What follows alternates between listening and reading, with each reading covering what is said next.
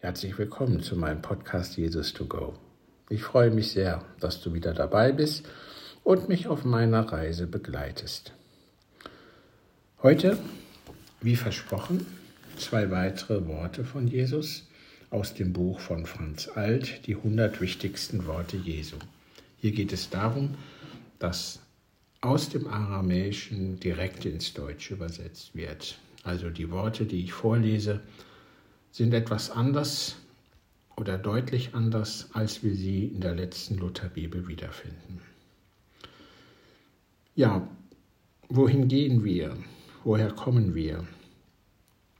Im Johannesevangelium im 14. Kapitel sagt Jesus dazu, im Hause Abbas gibt es viele Ruhestätten. Ich werde hingehen, um vorzubereiten einen Platz für euch, damit dort, wo ich sein werde, auch ihr sein könnt.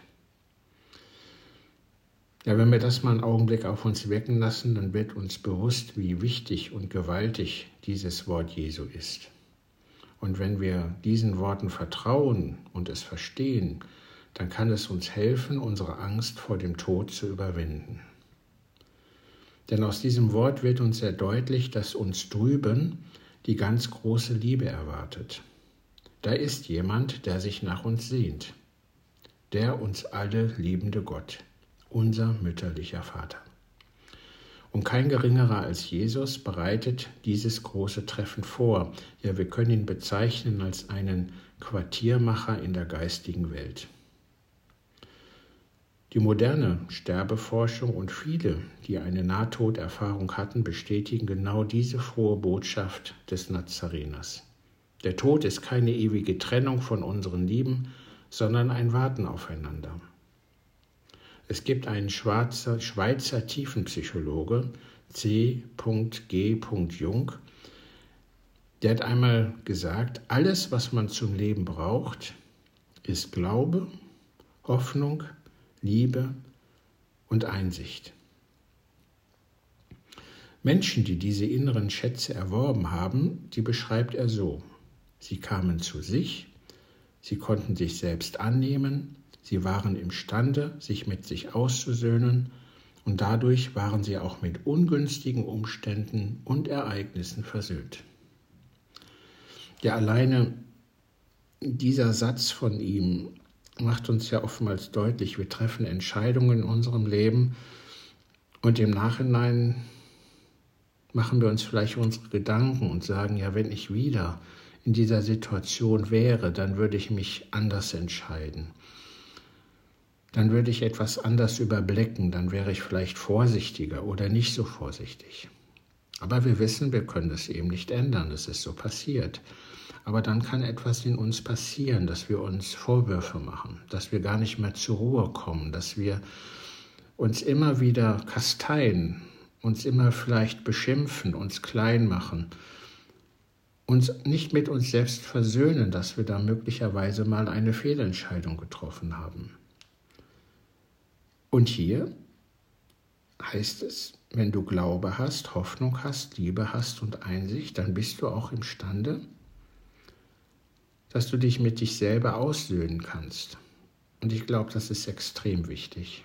Denn wenn wir uns aussöhnen können mit dem, was uns im Nachhinein nicht gefällt, dann kann das wieder zum inneren Frieden führen, dann kann es zur inneren Ruhe führen.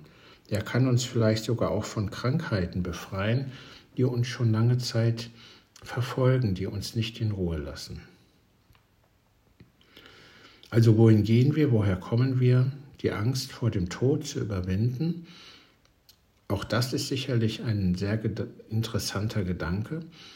Und ich weiß nicht, wie du über deinen Tod denkst, ob du an ein Weiterleben nach dem Tod glaubst. Hier sagt Jesus sehr deutlich, jawohl, ich werde hingehen, um vorzubereiten einen Platz für euch.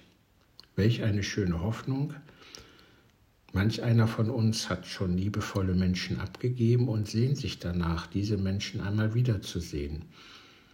Und dann ist nicht alles aus, sondern dann besteht die Hoffnung auf ein Wiedersehen. Das kann ein großer Trostfaktor sein, ein großer Kraftfaktor.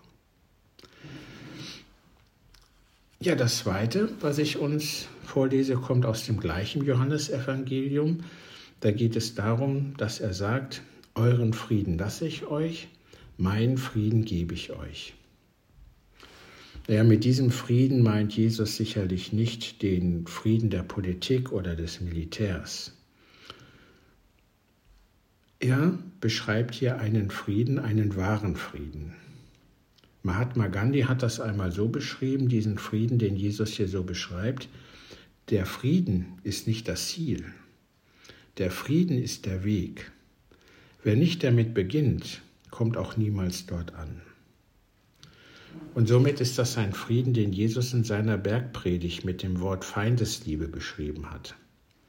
Und Feindesliebe heißt ganz konkret und praktisch und pragmatisch, sei klüger als dein Feind. Suche Wege, um die Teufelskreise der Gewalt zu verlassen und zu durchbrechen.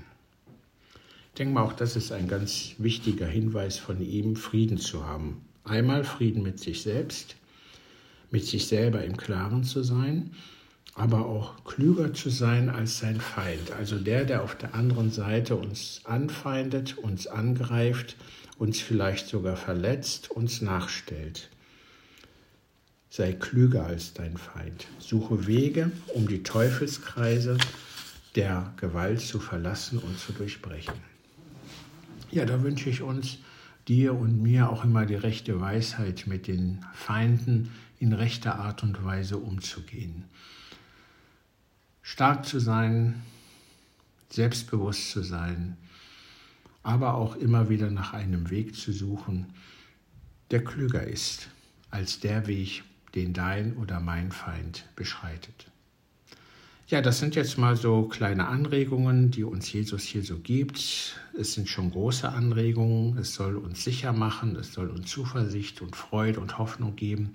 Und egal in welcher Situation du dich gerade befindest, es soll dir helfen, mit deinem Leben zurechtzukommen. Ich danke dir, dass du mir wieder zugehört hast, dass du mich begleitet hast und ich freue mich auf das nächste Mal mit dir.